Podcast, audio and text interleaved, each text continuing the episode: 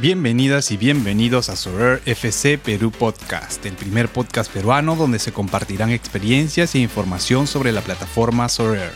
Puedes seguirnos en Facebook, Twitter, Instagram, YouTube, TikTok y en tu plataforma de podcast favorita. Culminó la primera fecha de Sorare MLB con éxito y se anunció el inicio del torneo Limited All Star para la Game Week 3 y el Rare All Star para la Game Week 4. En la Limited se requerirá al menos cuatro tarjetas Limited y una de ellas debe ser lanzador. Para la Rare al menos cuatro Rares, una de ellas lanzador y completar con Limited. Luego de la gran expectativa y la venta de las primeras cartas de cada serie donde los precios se dispararon, ya podría ser un buen momento para que empieces a armar tus equipos Limited y Rare. Para la primera fecha se registraron en el torneo común 34.888 participantes y luego de esa primera experiencia comentaremos algunos detalles y consejos para que formes tu siguiente equipo. Como mencionamos anteriormente, el principal criterio desde mi punto de vista es la cantidad de partidos jugados como titular, ya que esto aumenta la probabilidad de éxito. Empecemos entonces por el lanzador denominado abridor. Debido a la alta exigencia física de esta posición, los starting pitchers suelen tener periodos de recuperación de alrededor de 5 a 6 días. Por ello te recomiendo revisar la página de la MLB donde encontrarás las posibles alineaciones y lanzadores. Para el lanzador relevista podrías basar tu decisión en aquel que tenga mayor cantidad de entradas y o partidos jugados. Para los tres jugadores de campo, busqué a quienes tienen más partidos jugados con sus respectivos equipos, al igual que para el extra hitter. Será importante también que consideres la cantidad de partidos que cada jugador tiene en la respectiva Game Week. Por ejemplo, en esta segunda fecha observo que alguno de los equipos de mis jugadores tiene cuatro juegos, mientras otros solo dos.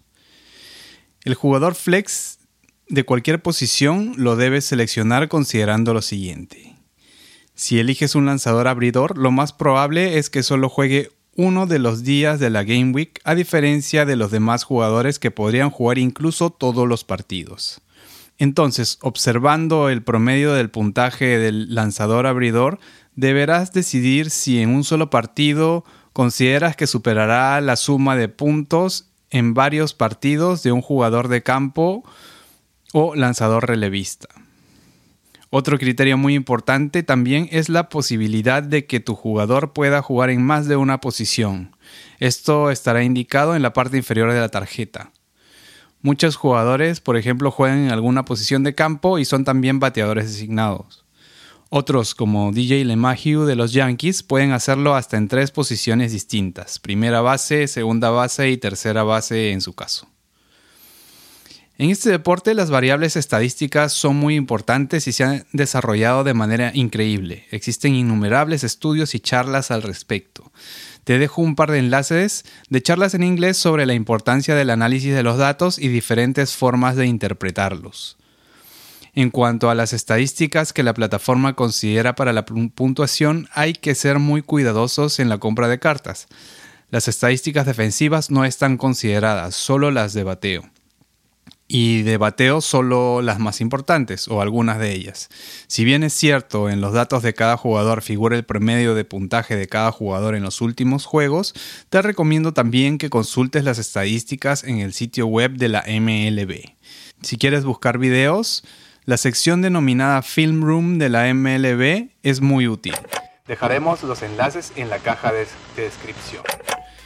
Si además del béisbol te interesa también el fútbol, te invitamos a escuchar la primera temporada de 8 episodios donde hablamos sobre Sorare Fútbol.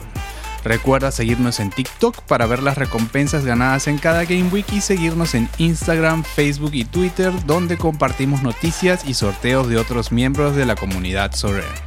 Si tienes algún comentario, pregunta o sugerencia, no dudes en enviar un mensaje directo.